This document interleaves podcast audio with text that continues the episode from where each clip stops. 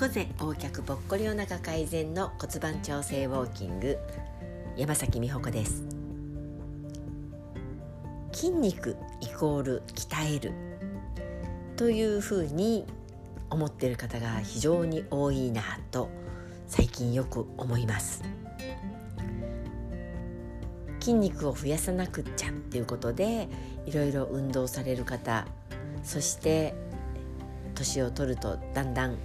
衰えていくっていうのも筋肉の特徴ですのでそこを阻止すべくなんとか現状維持というために体を動かす習慣をつけるつける方も少なくないと思います。私たちがウォーキングの中ですごくこだわってお伝えしているのが筋肉量を増やすことはもちろん大切なんですけれどもただ増やすというのではなくていろんな筋肉をバランスよく使う。特に後ろ側背中側についている筋肉っていうのは使えてないパターンが多いのでそこを目覚めさせる。そこの今まで使っていなかった筋肉たちを使うということで筋肉量を増やせたら最高にいいですよね。っていうところからレッスンをしています。実は綺麗に歩く美しく歩くかっこよく歩くという時にどんな筋肉を使うかというといろんな筋肉もちろんそうなんですけどね。あの全身の筋肉をほぼほぼ全て動員するような動きをした時にても美しく歩けます。そこで課題になってくるのが普段あまり使えていない背中側背面の筋肉になります。そして背面って聞くとなんとなくイメージで背中の筋肉っていうふうに思う方が多いんですけれども二の腕もちゃんと腕の後ろ側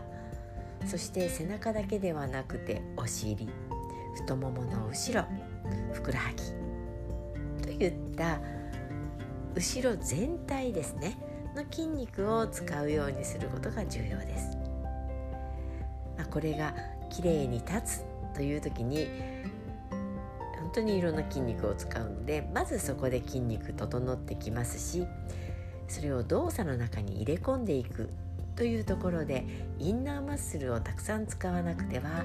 実現できないのでまずきれいに歩くということを目指した時にインナーマッスルだけではなくていろんな筋肉がバランスよく使えるようになります。筋肉量といってね数字だけで目標にするのではなくってバランスよく使えているかというところもしっかりと見ていきたいものです。一つの骨を立てるのにたくさんの筋肉を使うと一つの筋肉の負担が少ない。ここを思い浮かべていただくとイメージつきやすいと思うんですけれどもとにかくたくさんの筋肉を使えるようになると一見疲れそうなイメージがあるかもしれませんけれども実は体としては動かす人たちが増えるわけなので疲れにくい体そして長持ちする体が作れます。それをわざわざではなくて日常の動作の中で作っていけるというところがウォーキングのいいところです。ぜひただの移動手段として捉えるのではなくて体の筋肉をまんべんなく使う